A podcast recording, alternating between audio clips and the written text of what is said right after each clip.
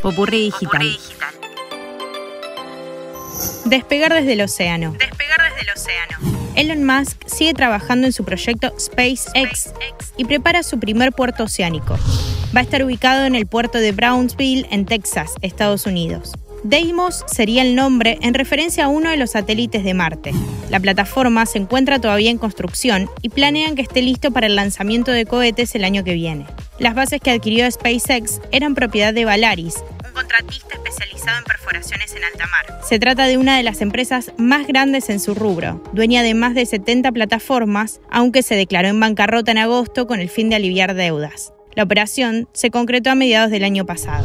Las plataformas tienen un tamaño aproximado de 70 metros cada una. De acuerdo a los reportes, la firma estadounidense contrató ingenieros y expertos para la construcción y mantenimiento de las plataformas flotantes.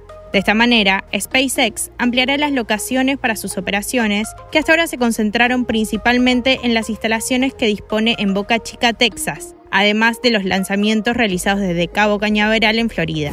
Las plataformas están en directa relación con el desarrollo de Starship, una nave de lanzamiento reutilizable que ya fue probada en los últimos meses y que se prevé lleve hasta 100 personas, además de carga, en diferentes misiones al espacio.